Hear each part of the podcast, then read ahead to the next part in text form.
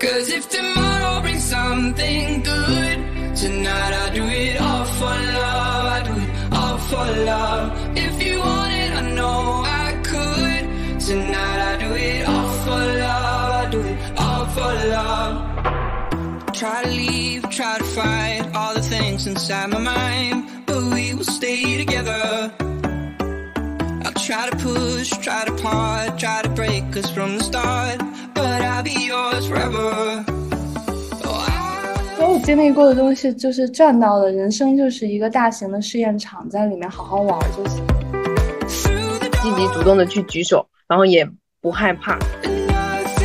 当时还真的挺拼的，因为我对自己就努力的时候，对自己下手特别狠。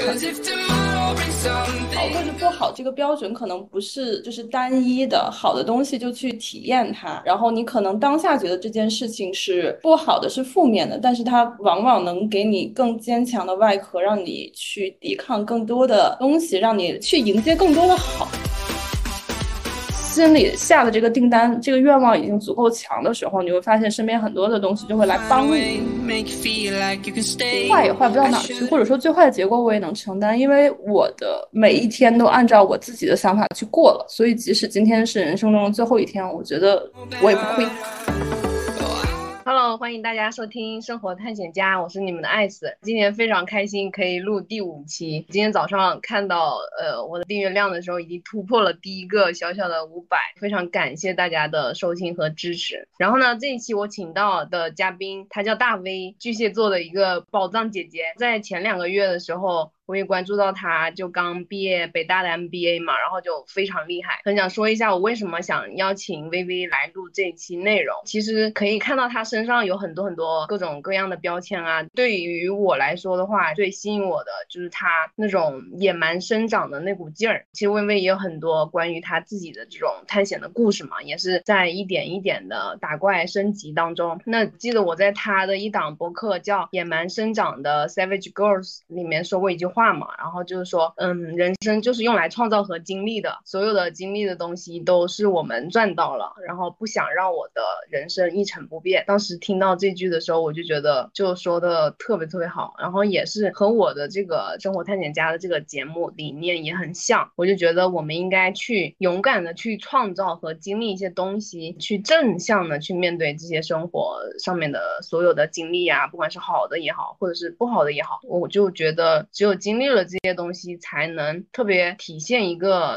呃真实的我们。所以这一期我就很想跟我们的薇薇一起聊一下她的探险故事吧。那我们就先请薇薇做一个自我介绍，欢迎。Hello Hello，大家好，感谢艾斯这么抬爱我。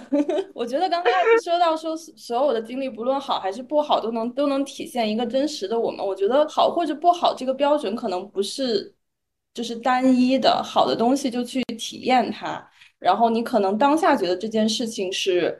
不好的是负面的，但是它往往能给你更坚强的外壳，让你去抵抗更多的东西，让你去迎接更多的好。就是它是一个这样子的。然后我叫叫我微微也可以，叫我野蛮生长的大 V 也行，全网同名。然后我现在是一个播客主理人，然后大家可以去听我的另一档播客叫《朝阳公园人》，然后艾斯也是从朝阳公园人的听友群里认识我的。第二个标签我想说什么？我觉得我既然来到这档节目，我觉得我也是一个生活的探险家。他的其他的标签我觉得都不重要。我想介绍一下，就是 Breda 和薇薇，就是朝阳公公园人的两位大主播，然后今年就特别幸运可以认识他们，然后也可以邀请他们，就特别开心。从我了解到的，薇薇就是从大学以后的一个职业发展嘛，然后再到现在的 MBA 的这个毕业，其实中间你是不是有挺多这个职业的一些选择？然后前段时间也是刚刚过去的这个毕业季嘛，其实现在可能就是说大家感觉到的就是大环境可能不是很好，所以我就挺想去听一下你的这几段职业经历，然后再到现在读书或者是读完书的整个这种时间轴是怎么样子的，然后很想知道这个过程中你是怎么样思考的，嗯。我觉得职业选择说不上，因为所有的都是事儿推着我走，我从来都没有 直接选择过一份工作，就是可能我觉得我所有的工作经历都是跟人有关吧。首先，我大学的时候学的是传播学，就是传播学可能大家不了解，你把它扩展为媒体传播学，你可能会更了解一点。但是，嗯，我当时。就觉得上学学那些东西挺没意思的，就是你知道，本中国大学的本科通识教育就是有趣的东西不多，然后就很喜欢出去去外面读书啊，然后在学院路上去别的学校听课呀。嗯，我就觉得说大学四年，那我是不是应该可以多给自己腾出来一些时间去体验不同的东西？所以我大概三年我就把学分修完了。但是中国的大学不允许提早毕业，所以大四的那一年我就去实习了，然后实习的。第一家公司就是搜狐，呃，之所以为什么做记者，是因为当时我实习的那个总编辑，现当时那个大领导问我说：“微微，你想来干嘛？”我说：“我我我说。”干嘛都行，但我不想天天往外跑。他就觉得这个小姑娘需要被社会敲打一下，他就把我放到了记者部，然后天天往外跑。你不想出去，然后他就 把你给放出去了。因为 我我从来我有一点就是我从来不怕不怕领导或者不怕人。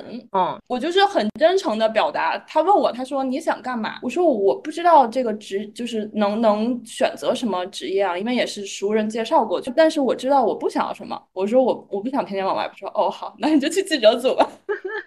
记者肯定要都要出去各个地方，对吧？对，然后我就到了，我就到了记者组，然后做了一段时间之后。哦，我当时那个大领导他正好就升职了，升职了之后他就需要一位业务助理，他应该有他有一个行政助理，他需要一个业务助理，他就把我从记者组调到业务助理去了。当时那个时候就跟着他接触了很多就是圈子里面比较有名的人啊或者什么的。但是我当时我是一个特别怎么说呢？就是如果一件事情让我觉得我掌控不了他的话，这件事情我就不做。我更希望我的基石是稳的，所以我当时就跟他说：“我说我不想做。”助理，我想做业务，我想做，我还是想做记者。然后他说：“那你就去做编辑或者什么的吧，你就在网站做吧。”我说：“当时还是门户网，说现在网站的编辑没啥意思，天天从就是 门户网站编辑被拍我啊。”我就是当时就这么理解的，我就我就是说话一直很直，我就说从 A 搬到 B 这个工作意义没有那么大。我说我如果想做记者这行，我就要知道这个东西是怎么写出来的，我就要去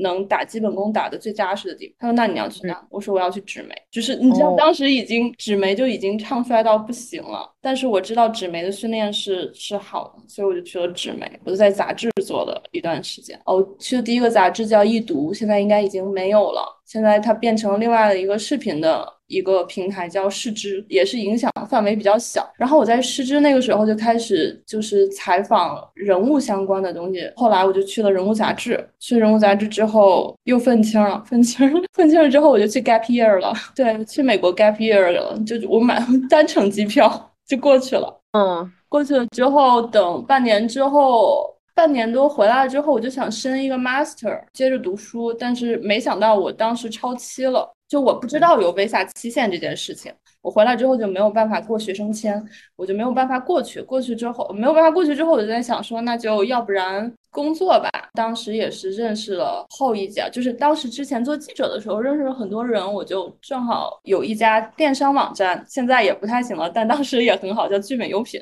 嗯嗯，对，对，聚美优品是当时伴随我们长大的一个平台，就是陈欧的那段视频，在我高中的时候电视上，你会觉得哇哦，那个是我印象里的第一个创始人 IP 吧，你会被他感动，这个人就会在你的心里一直停留下来。所以当时他这个公司有职位或有开辟一个新新的栏目的时候，他就问我愿不愿意从零到一去起。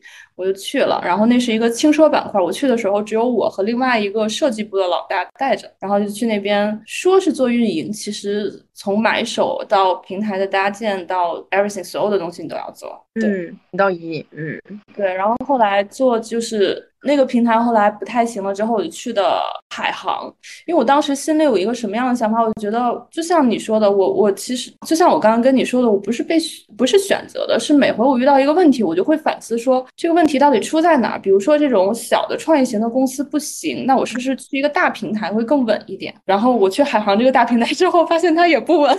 为什么？海航好，我去的时候，我去海航的时候，海航是世界五百强，嗯，当时招人的标准相当高。嗯。但是它倒塌也是大楼会撞倒的那种。对对对，嗯。然后后来我就是就陈欧他后来他又投资了另外一家共享充电宝的公司，叫接电。然后正好那边离职了之后，接店那边要从零到一起摊子，所以我就去了接店。我在接店做的品牌市场，到最后做用户增长。嗯，然后一直后来就是我去读书，所以大家听完了这个历程，觉得有什么职业选择吗？没有。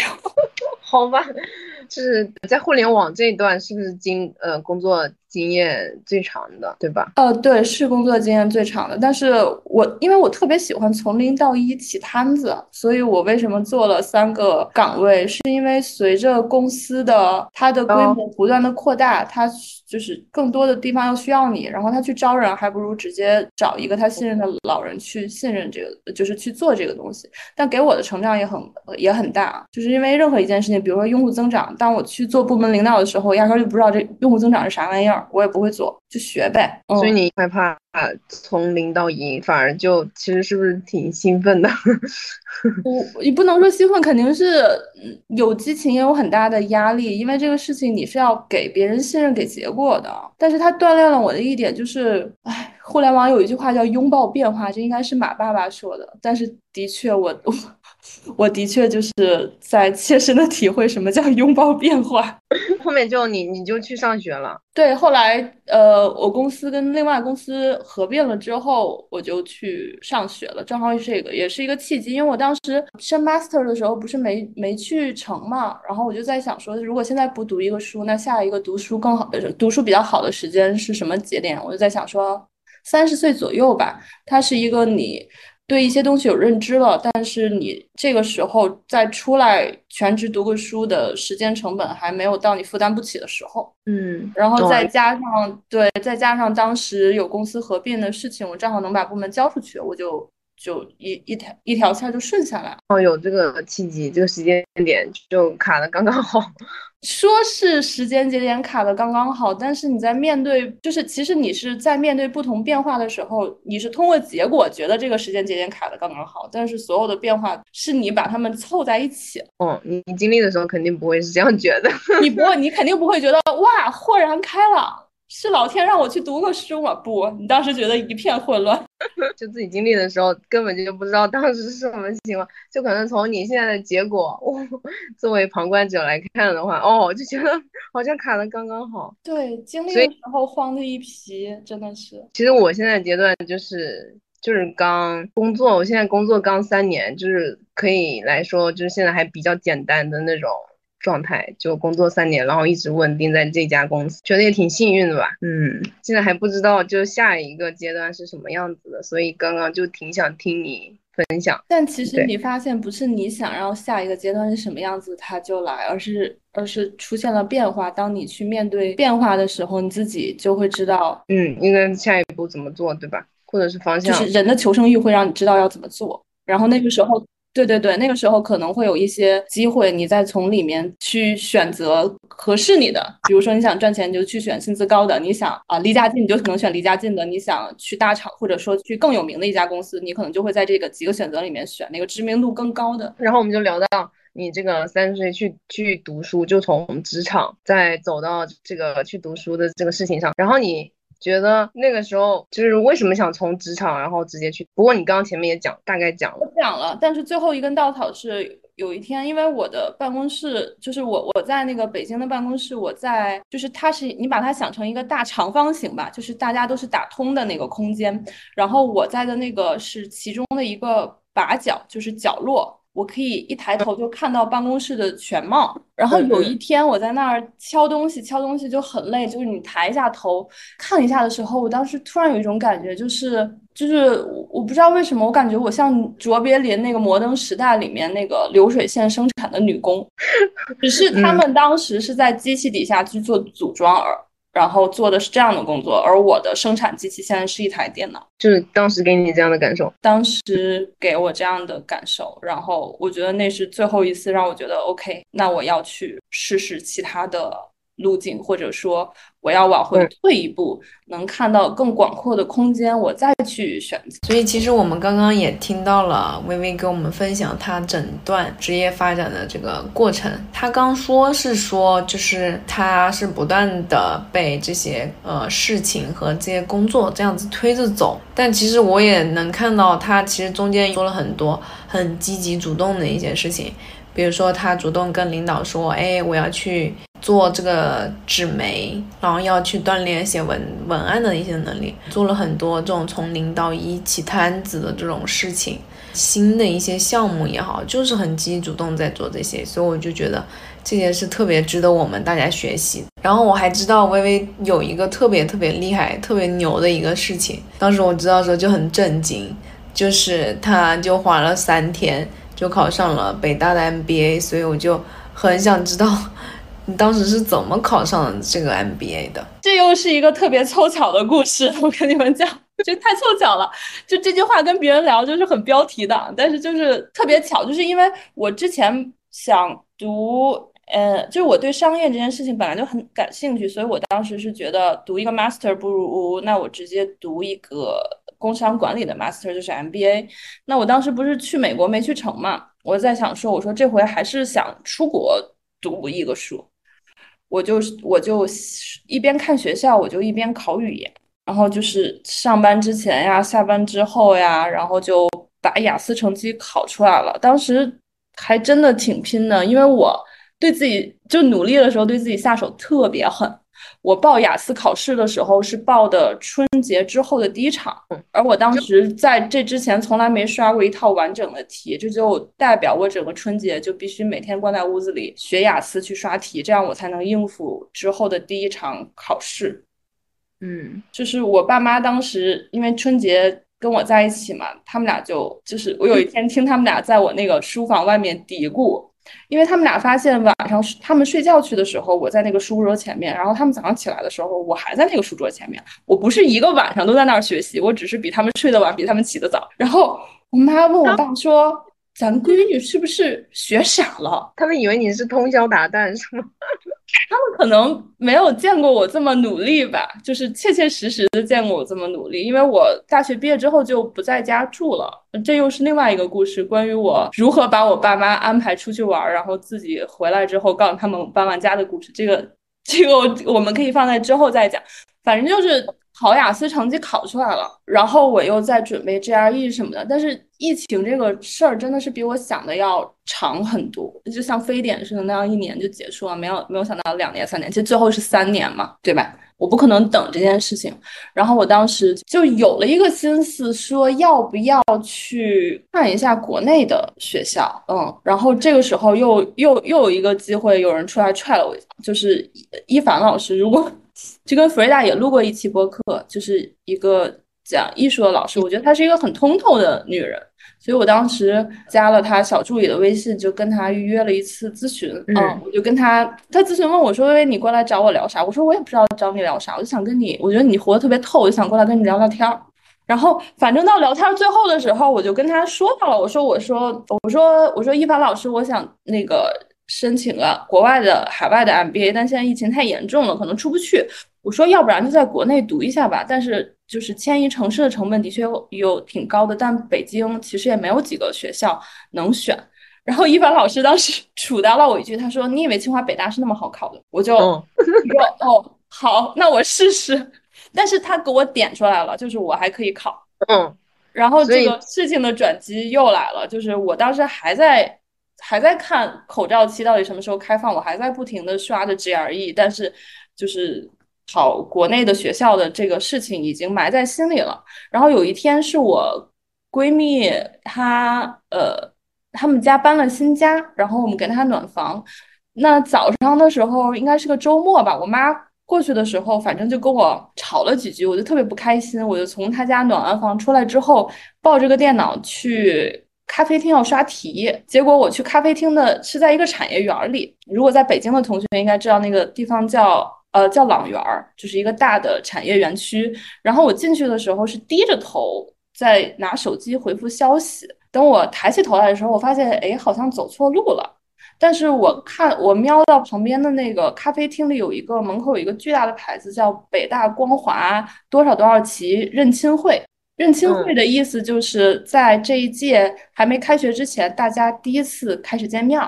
我就在想说，哎，那我不是北大也想考考吗？要不然我去问问。推着门我就进去了，然后门口签到的是一个特别特别高的男生，一米九几吧。我以为他是工作人员，我就开始跟他问这问那的。后来。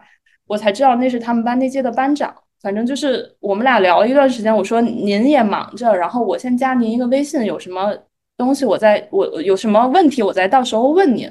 然后反正就是扫了个二维码我就走了，我接着去刷题了。刷完题刷完一套题之后呢，我就想着说，那刚才都加了微信，我跟人家稍微互动一下吧，毕竟有事儿求人家。结果发现，哎，微信没通过。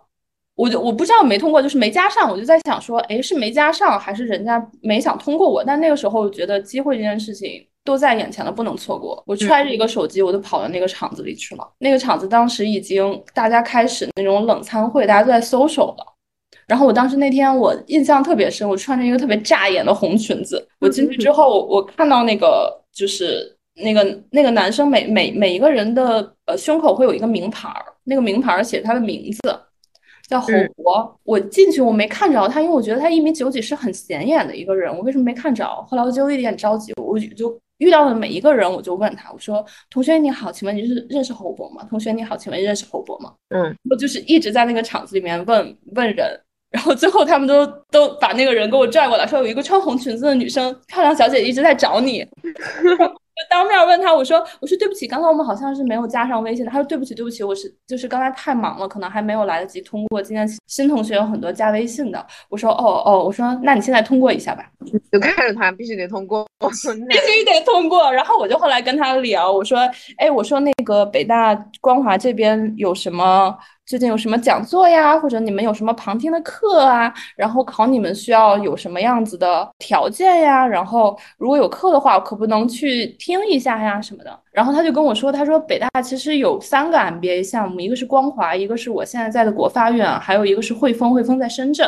他说光华今年已经就是停止招生了，然后但是国发院好像下周还有一期的这个那个叫什么宣讲会。嗯，是他说你要不然去听一下，在这个周末，我说好的好的，我就去我就去听了一下那个宣讲会，然后我发现很神奇的一点就是，本来我当时是七月份吧，本来那个时候 MBA 已经停招了，但是因为疫情，呃，国发院那那一届还没招满，所以他就是很特殊的又增加了一个补录轮。哦，但是，嗯，对对对，但是补录轮就只有一个礼拜的时间了，就是你所有的东西要在这一个礼拜的时间之内完成。对，然后，对对对，然后我我我就在想说，要不要要不要搞一把？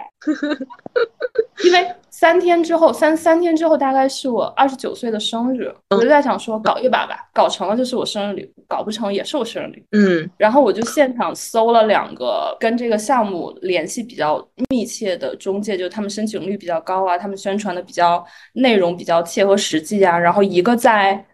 一个就在北大边儿上，但是那个那个老师当时没接我电话。然后另外一个在东大桥，就是在国贸，就是你可以理解北大在北四环，然后另外一个在东三环。然后另外一个打通了，我就给他打电话，我说你的你，我说你现在在办公室吗？因为是周末。他说在。我说好，那我现在打车去找你。哦，嗯，然后我就过去了之后，我就直接跟他说了一下我的需求，我说我要在这几天之内把这件事情办完，然后你告诉我，呃，所有的任务量是什么，我们分配一下。嗯。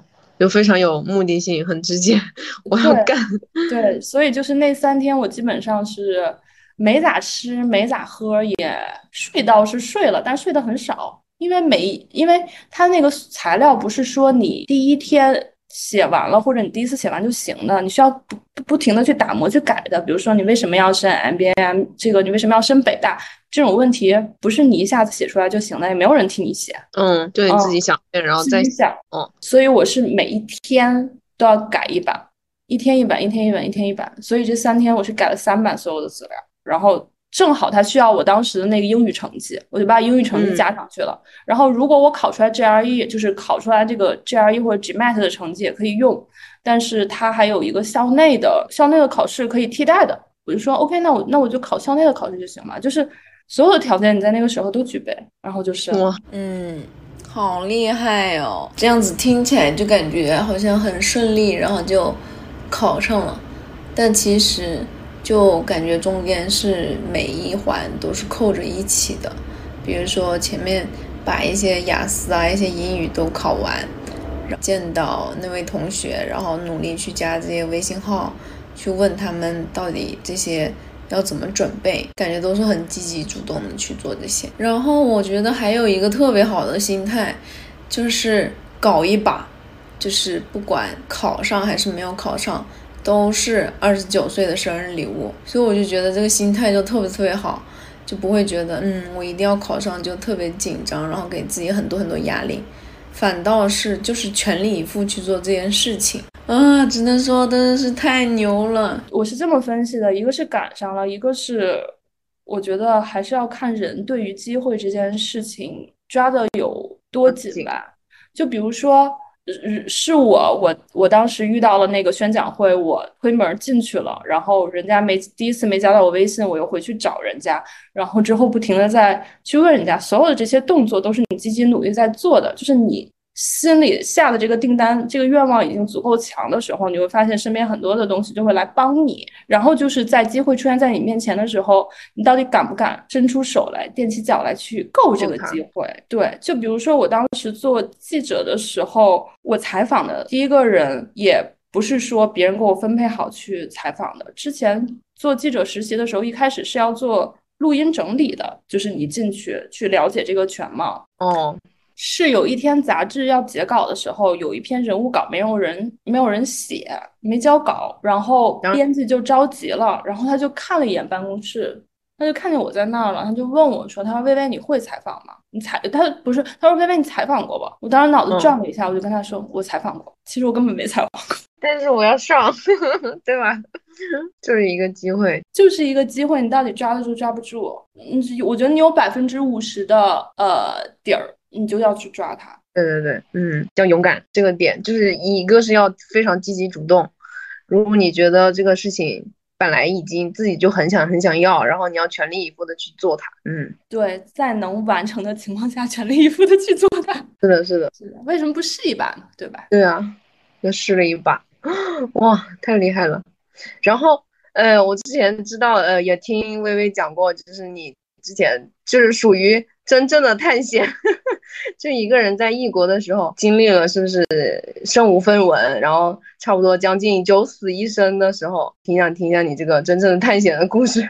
因为我不知道你是在哪儿听的哪个故事，但是我在异国差点身无分文、九死一生有很多次，有很多。我上次好像是听到你跟。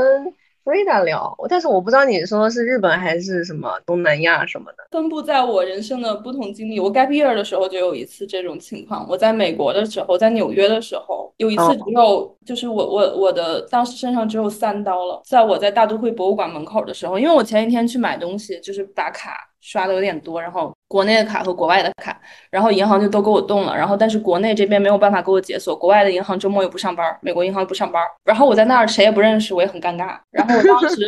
就是手里拿着那个三刀，我当时已经计划好了，我要我我我是早上起来去买咖啡的时候，因为那边都刷卡嘛，你就觉得什么卡都能刷出来，要现金干嘛呢？现金也就是坐个公交车不够的时候，随时找一个那种超市的 ATM 机取就行了，你身上也不会想放很多钱。当我早上买咖啡刷卡的时候，我发现哇，嗯，不行，刷不出来，有问题，我。就打电话问了一圈这件事情，发现这个问题，这个银行卡的问题目前没有办法解决。我又打了一圈电话求助，求助完了之后，我拿这个三刀在大都会博物馆门口，我想好了，我先在门口用一刀的买了个热狗，然后我知道进去的时候，博物馆里面都有那种饮用水嘛，就跟自来水管子似的，反正你也渴不着。然后如果我饿的话，我出来的时候还能买一个热狗，嗯，我这一天就能过去了。如果今天结束了，明天我还解决不了这个问题的话，那大不了我就把昨天买的东西再看能不能退掉或者卖掉。嗯嗯，但是如果能解决的话就解决。然后这个时候我就把手机关了，去博物馆里面去看了那个那那个从那件事情之后，我对博物馆、美术馆、艺术馆这个地方就有了一种特别深的感觉，就是它会让我内心平静。就如果你现在看我微信朋友圈那个背景图的话，那是我进大都会博物馆呃入口的那一块儿拍的那个大台阶的图。我好像是看到你是这个背对，景，就是这么过这么多年，那个画质烂到渣，但是我从来都没有把它改过。然后我进去之后就把手机呃，就是关到飞行模式了，我不要任何人来打扰我。我现在需要的就是 我要让艺术治愈我，然后出去我再去面临血淋淋的现实。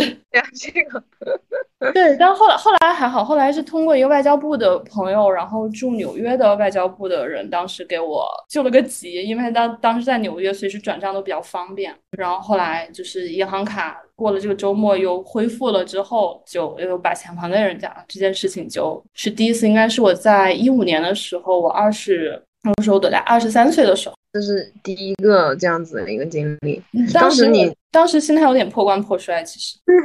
当时在博物馆的时候，就怎么你是怎么想的？应该应该也没事儿，你会觉得没啥事儿吧？没关系吧？我会觉得我总能活下去，我在哪儿都能活下去，总有办法，只是我现在不知道办法是什么。嗯，然后下一次呢？你可能是上次听我跟 Frida 聊的是我在日本的时候，是当时也是我一个人在日本，是当时一九年的春节，就是疫情爆发那个春节，我跟我爸妈在日本过年过春节，然后要回来的时候，中国疫情不就严重了吗？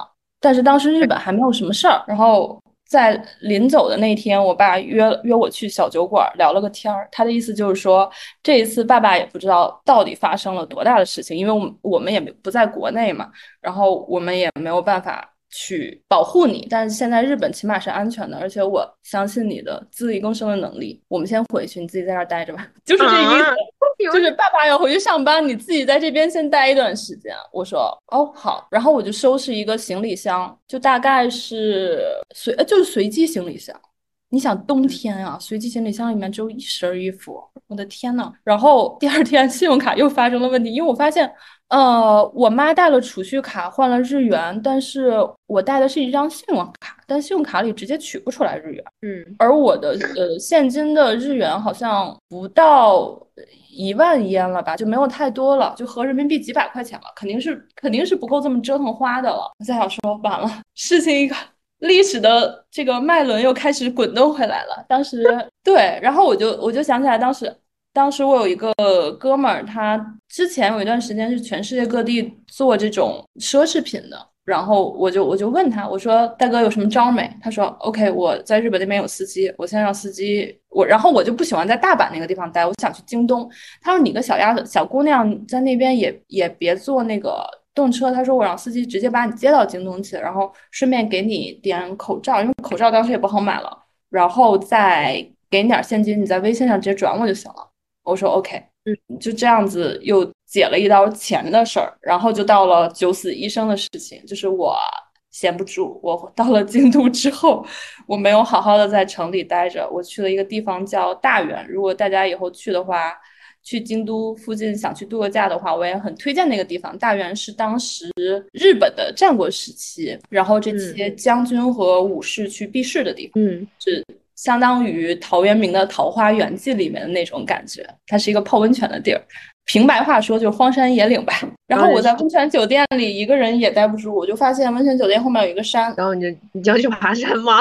当时是什么呃什么冬天吧，肯定是冬天是吧？冬天啊我就想去爬山，因为顺着那个山上有很多寺庙，然后每天我就去逛寺庙、逛寺庙、逛寺庙，我就会发现说，哎，这个山好像是可以一直往前走。然后有一天早上起来，我就决定我要去爬山。嗯，然后呢？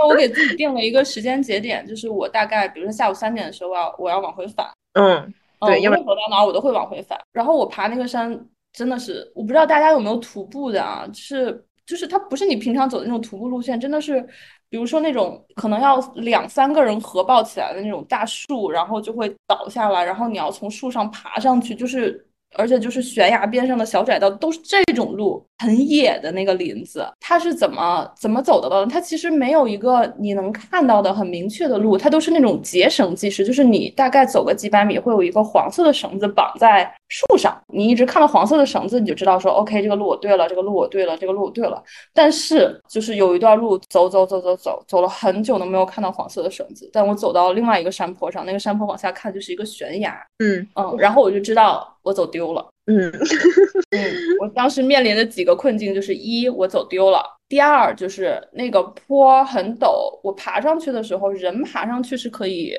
重心往前爬的，但是你要下来的时候，比如说四十五度的坡是好爬上去的，但四十五度的坡一定是不好下来的，而且到处都不是，都是都是土土的地，就是很容易滚下去。这个这两个问题在我脑海里盘旋的时候，第三个问题出现了，就是天上突然飘下来了鹅毛大雪。还下雪，下雪，因为冬天你在山区里，它就会有，它就会突然一下子下雪，而且就是那种片儿一片儿一片儿的大雪花儿。嗯嗯，这如果不滑就更滑，你就怎么可能下得来？对。然后我就在想说，我说 OK，这个地儿手机没有信号，一点嗯信号都没有。我在想说，如果我在这个地方梗儿了，应该是能被能被发现的，因为我当时又穿，我特别喜欢穿红色，我穿了一个特别大的羊绒的红大衣，我就在想嗯说。我要是好几天不跟我家人俩联系，他们应该知道我丢了，然后通过身份信息应该能知道我住在哪里，然后他们会通过直升机来找我。那在雪里埋的一个红色的 人儿，应该是可以被找到的。所以我最后大不了，对吧？还是还是就说难听点，就是就是尸骨还是能存留下来的。当时都想到这儿了，我的天呐。对，当时都想到这儿了，然后想完了之后，我觉得我还记得特别有印象。我当时怕外面冷，我还拿保温杯里装了一杯那个红参水，我就坐在那个山坡上，看着底下的悬崖里面的溪，我在喝那个红参水。我说：“薇薇啊，怎么办呀？嗯怎么办呀？那咱是不是得想想办法？然后就开始研究下坡的路。我会发现说，虽然那个坡很陡，但是它它有那种树坑，就是你可以从一个坑里，就是像我们攀岩一样，就是你可以嗯自己看出一个有有一个路线来，你可以从这个坑错错错错错错错到那个坑里，再错错错错错到那个坑里，你就可以下去。然后我就是这么拿屁股滑下去的。滑下去，等我找到路的时候，我发现当时一点多吧。我就在想说，嗯，我要走到三点多，三点钟我再往回返，然后我就接着往下走，然后一直走嗯。走走，走到了两个省的交界处，这边是那个，就是这边是你在的省，这边就是另外一个省，然后天上又飘起了很大的雪，我一看表三点钟，我就开始往回走。嗯。然后回去的时候，就是回酒店一脱衣服，因为你当时肾上腺素就很紧张，你也不知道身上疼或者什么的，其实你身上磕磕碰碰有很多淤青啊、紫啊或者划破的地方。然后回到温泉，回到那个酒店之后，发现我身上全是磕的青的，嗯青紫青紫的。然后这个东西我当时还写了一个，我还写了一篇有点偏古文的 传记小文儿，对，就很有意思。然后这是第二次，我就会你你会明显发现第二次比第一次就会再积极主动一点。你虽然心态还是好，但你不是破罐破摔，你把最坏的结果想到了，但同时又去积极主动的去争取更好的一个结果吧。嗯嗯嗯，对，对，第三次是今年跨年的时候，还有一次，真的有点多，这个太险。对，也就是这最后一次，我简单来说吧，就是跨年的时候，我又脑子长泡了，因为疫情刚开放，然后其实出国回国的道路都不是很通，但是我就是我就想出去走走，要被憋死了，我就买了机票去曼谷看烟花去了，看跨年烟火。嗯嗯，然后遇到了一个问题，就是我又带了那张信用卡，但它又取不出来钱了。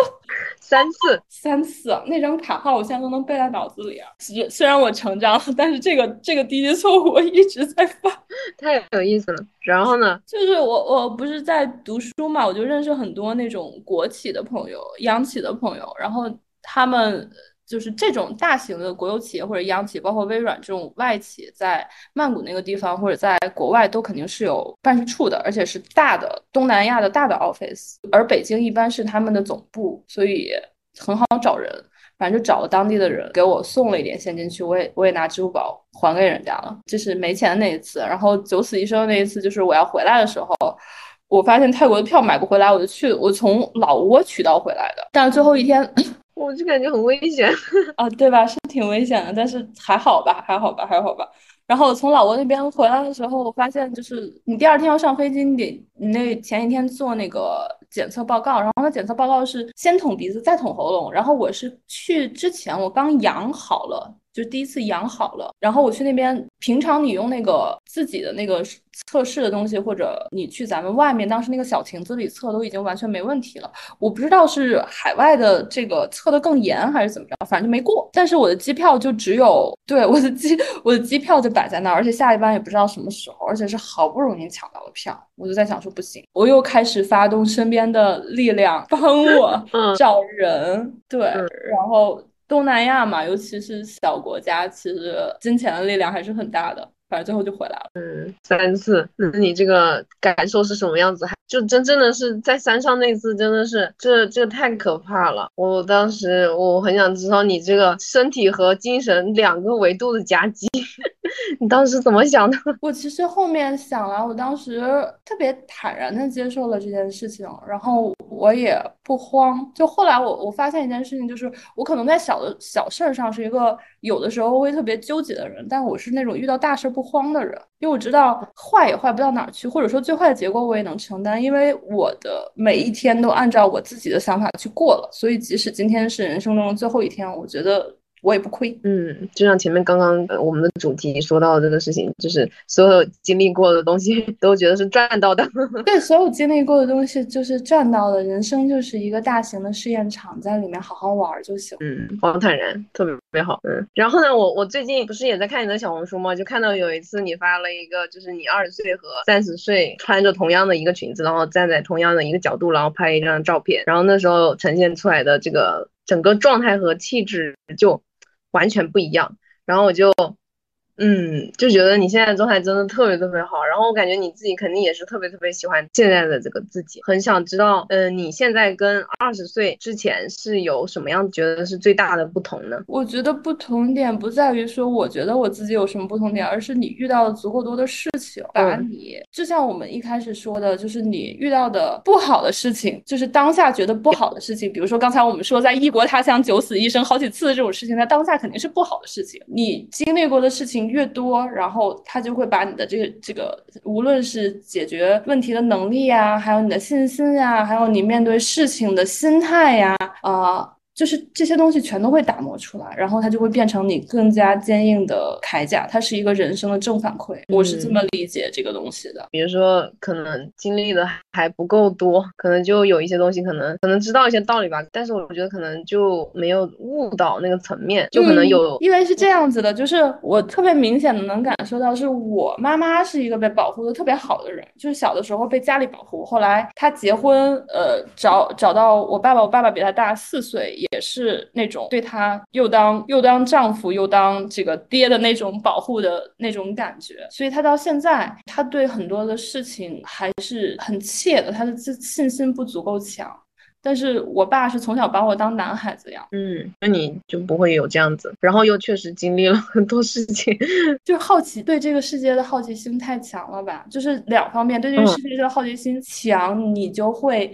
见到这个世界的更多面和更多的角落，但是它也会造成，就是说你会遇到更多的困难。然后有的人可能在一个困难上卡到卡到了，他就不走了，或者说他甚至就被打回来了。但是你一直能遇到困难，去直面困难，去解决问题，然后你肯定是就升级打怪的过程就会更更快吧。那我想问一下，就你会害怕说，比如说遇到一些事情，或者是。你很真心对的一些人，然后他们会伤害你，会害怕吗？呃，会啊，也会害怕。那你会怎么做呢？你不能因为害怕就就不敢开始。嗯，我也是这样，因为我前面听到你说你是一个好奇心很强的人，我也是这样子。就有一些身边的人就会告诉我说，就是你应该要保护好自己什么的，就是有一些可能也不要太相信别人。特别哦特别，这个这个看人或者看事儿的经历和状态，其实是也是要练的，不是说当然看人或者看事儿有了一些经验，你会越来越准，但是难免都有看错的时候嘛。那看错的时候，就当自己眼瞎了呀，那就赶紧拜拜下一个啊。但是我觉得年轻的时候，就是小的时候遇到一个问题，就是比如说我选了一个工作，或者我跟一个男生在一起了，我意识到这件事情是不太好的，但是我我不敢结束。我觉得勇气不体现在开始，体现在怎么结束。哦，体现在怎么结束，就是果断的离开也好，还是你要持续的，还是在这个错误的位置 一直在这里面。对，我不觉得，对，我不觉得说我一直在这个位置，然后经历这些我不想经历的这些东西，是我克服困难的一个体现。反而我觉得是你知道自己要什么，你知道自己不想要什么，然后你勇敢的去跟不想要的东西拜拜，这才是这才是嗯你的勇气。嗯，哇，这这个角度我之前都没有想过哎，就是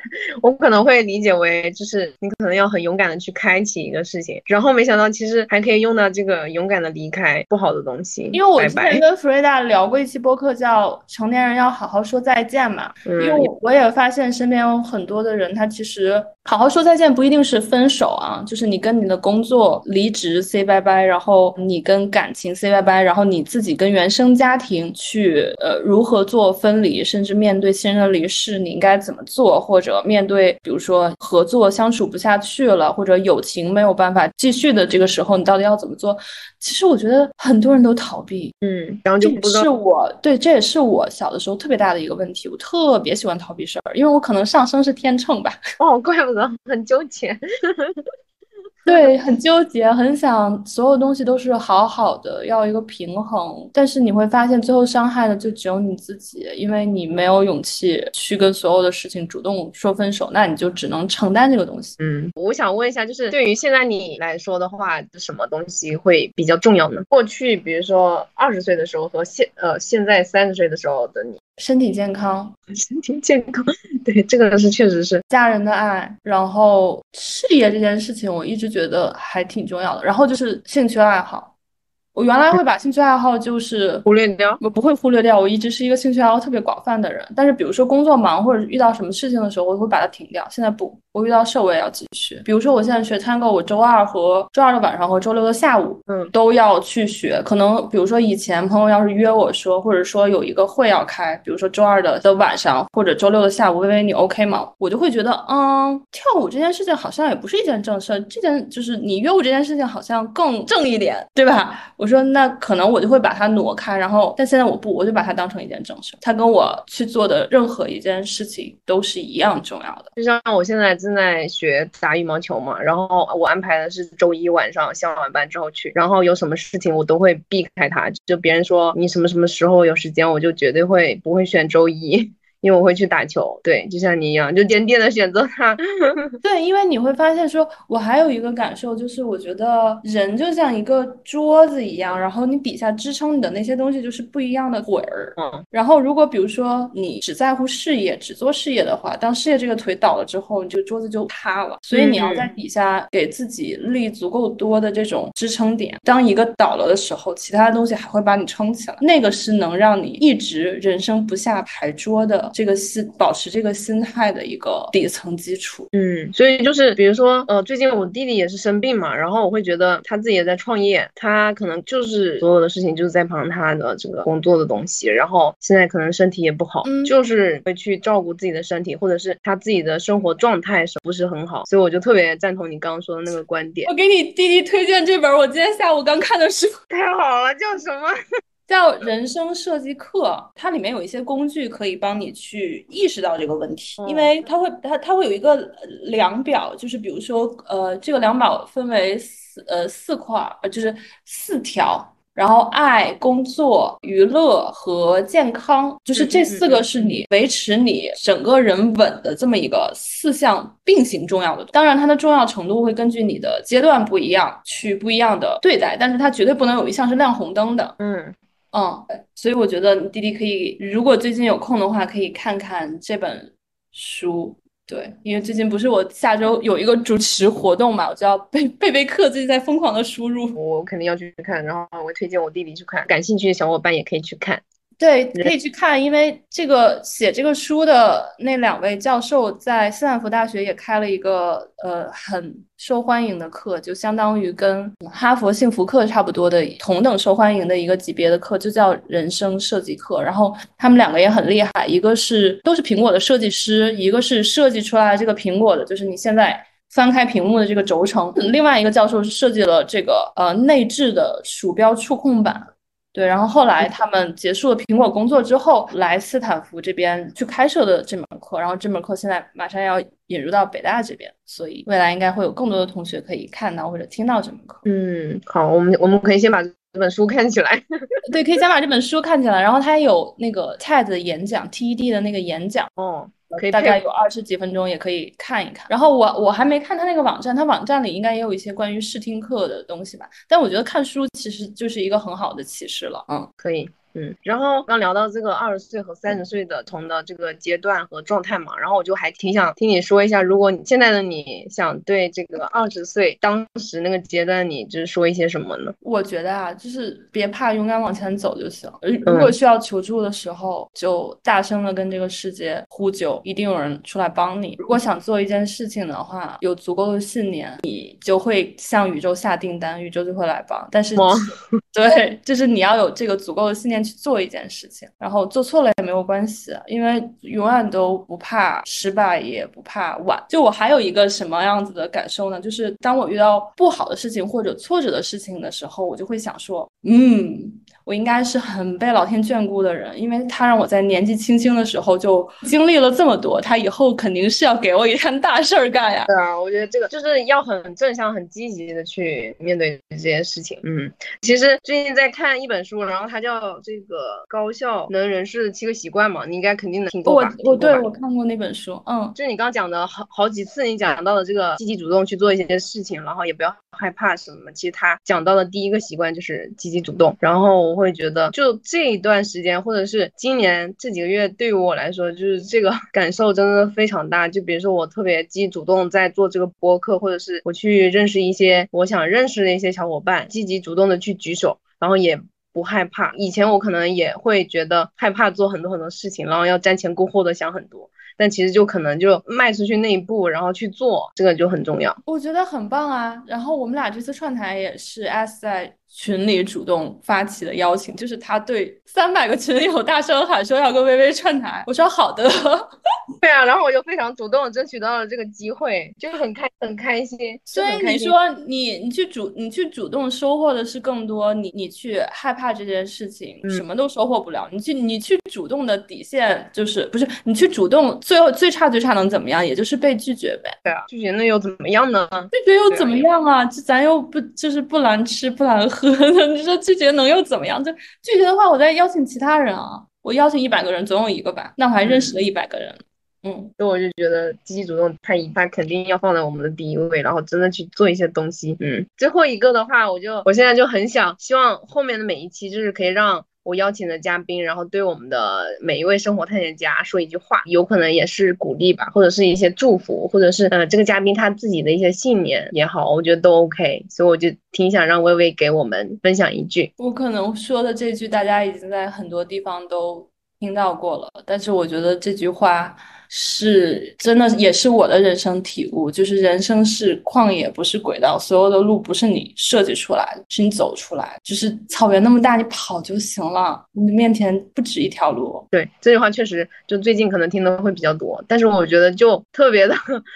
就很真实，对，而且就能量什么的各方面，我觉得也很积极，就是想去做什么就去做什么。如果你很笃定的知道这件事情就是你想去做的东西，嗯，然后也不要害怕。所以我现在也这么想。所以录播课的同时也能给自己力量，我觉得这是一件特别好的事情。也希望更 多的生活探险家们，嗯，在成为探险家的路上，也可以自己开个播客录一录，然后我觉得也挺好的。我也觉得。对，就很开心可以跟微微有这一次聊天，就特别特别沉浸式的聊天吧。我觉得听了你很多一些你自己分享的这个故事，然后也给我一些能量，嗯，然后我也知道你发生了一些什么事情，就感觉好好呀。我觉得今天就是反正就是跟大家聊聊经历什么的，因为听了更多的故事，听到了更多的可能性，你可能才会去有勇气去做。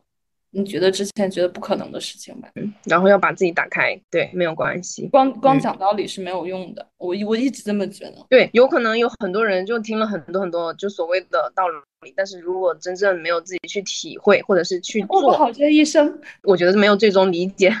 对对，所以我们今天就差不多到这里了，然后就特别开心可以跟微微录这一期，谢谢你的分享。